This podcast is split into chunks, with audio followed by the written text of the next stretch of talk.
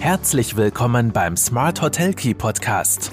Von den Besten lernen, Akzente setzen und in die Umsetzung kommen. Smart Hotel Key und du hast immer den richtigen Schlüssel in der Hand.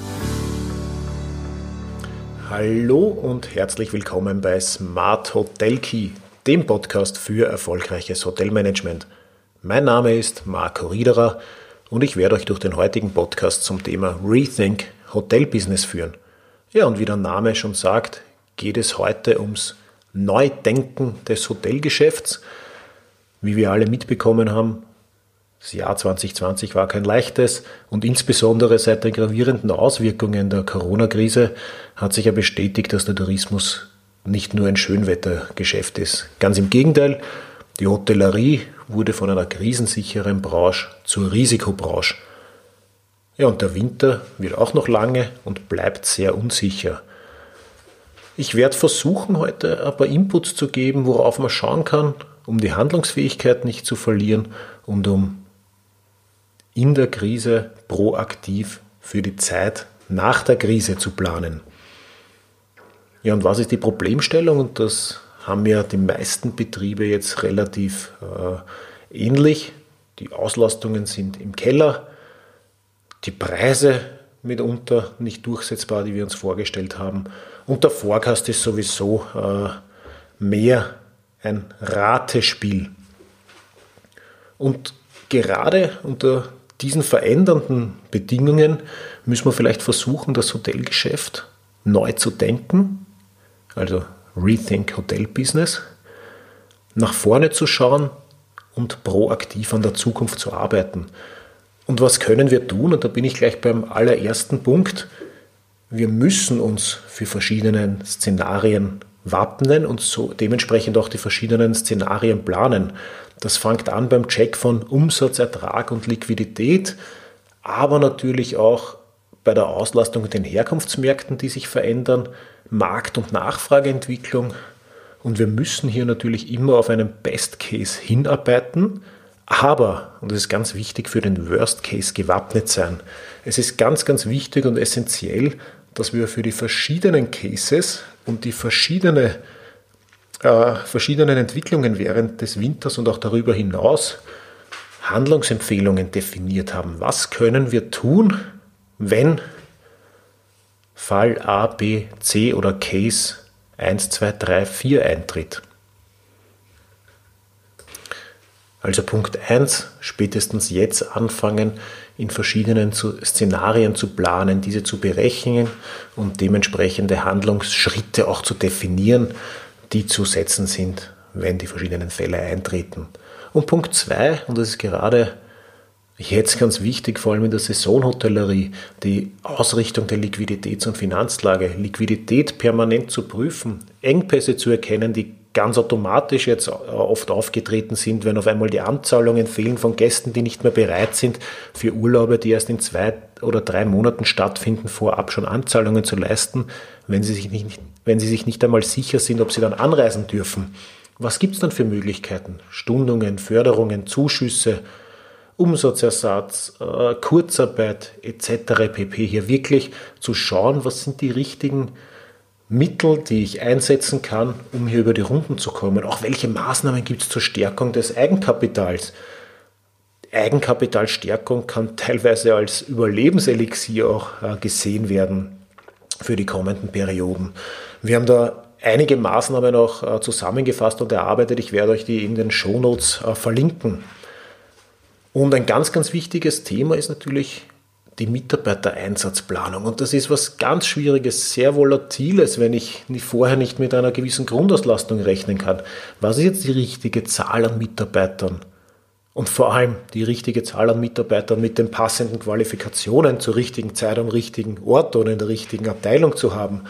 Kurz- und mittelfristige Entwicklungen müssen hier ganz stark beachtet werden. Äh, die Optimierung der Produktivität und die Anpassung an den Bedarf und da sind natürlich Dienstpläne und Budgetierung von Mitarbeiterkosten ganz essentiell und ja, natürlich in der jetzigen Situation sehr schwierig, aber vielleicht gibt es da auch das ein oder andere Thema, das man hier vielleicht noch nicht bedacht hat. Thema äh, zum Beispiel mit mehr Teilzeitkräften als Vollzeitkräften zu arbeiten, um hier auch eine gewisse Flexibilität äh, zu ermöglichen. Ein weiteres Thema betrifft natürlich die ganzen Marketingaktivitäten die ich ja nicht einfach so weiterführen konnte wie bisher. Und die Marketingwelt äh, ändert sich ja nicht nur während, sondern auch nach Corona. Natürlich bleibt die aktive Kommunikation mit bestehenden Gästen äh, rund um Pre-Arrival, Post-Stay-Mailings äh, mit den Themen Sicherheit, Reinigung und Hygiene im Vordergrund. Aber auch, wie transportiere ich die getroffenen Maßnahmen über die Hotel-Website? Was kann ich vielleicht noch über meine E-Mail-Signatur mitkommunizieren? Sind meine Angebote prominent platziert? Denke ich jetzt schon vielleicht an den Sommer, auch an den nächsten? Sind die Buchungskanäle alle aktuell? Da geht es auch viel um Kontingente, vielleicht Öffnungszeiten, die sich durch Corona geändert haben in diesem Winter, sonstige Infos, die ich mitkommunizieren kann. Äh, schon in den Texten und äh, Fotos, Infos auf den äh, Vertriebspartnerseiten. Und vor allem auch, und das haben wir jetzt auch ganz stark gemerkt, Gäste sind ja wieder viel eher auch dabei, auf den hoteleigenen Auftritten, Social Media, Website etc. zu suchen. Kommuniziere ich hier laufend und aktuell, dann kann ich auch bei den Gästen, die trotzdem reisen und auch die danach wieder reisen werden, sehr, sehr viel gewinnen. Ja, und da sind wir eh schon beim letzten großen Kapitel äh, von Rethink Hotel Business. Was hat die Entwicklung für einen Einfluss auf mein Preis- und Vertriebsmanagement? Einerseits auf die Buchungs- und Stornobedingungen.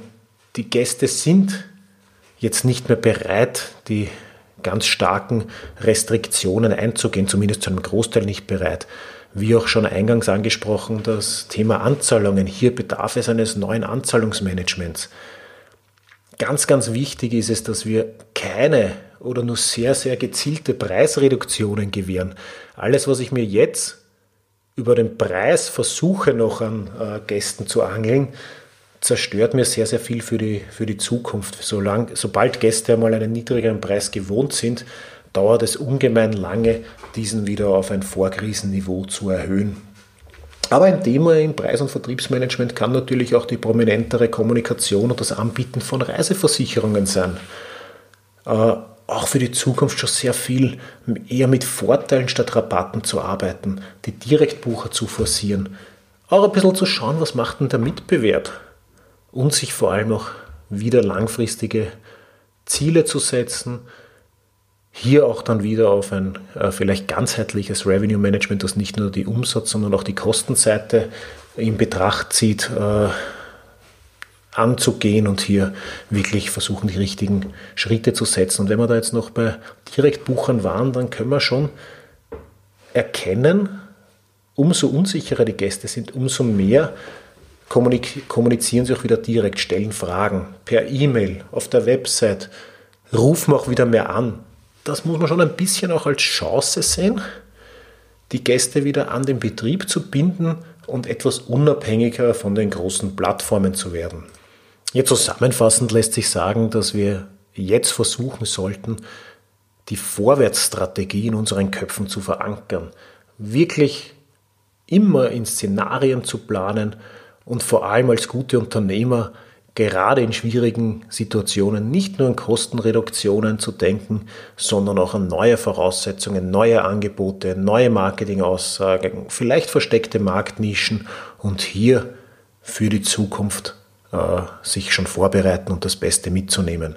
In die Post-Corona-Situation hineindenken kann hier vielleicht so das Schlagwort sein, das uns, das uns Hoffnung und Mut gibt und dieses in die Post-Corona-Situation hineindenken, müssen wir versuchen, in neue Erkenntnisse und dann auch in die richtigen Handlungen zu verwandeln. Ja, das war's für heute. Ich hoffe, ihr habt das ein oder andere auch mitgenommen. Fasst den Mut, bleibt positiv. Wir freuen uns über Feedback. Ich freue mich über Feedback, Anregungen, Kommentare. Redet mit uns, sprecht uns an und das Wichtigste, abonniert den Podcast und werdet noch erfolgreicher im Hotelbusiness.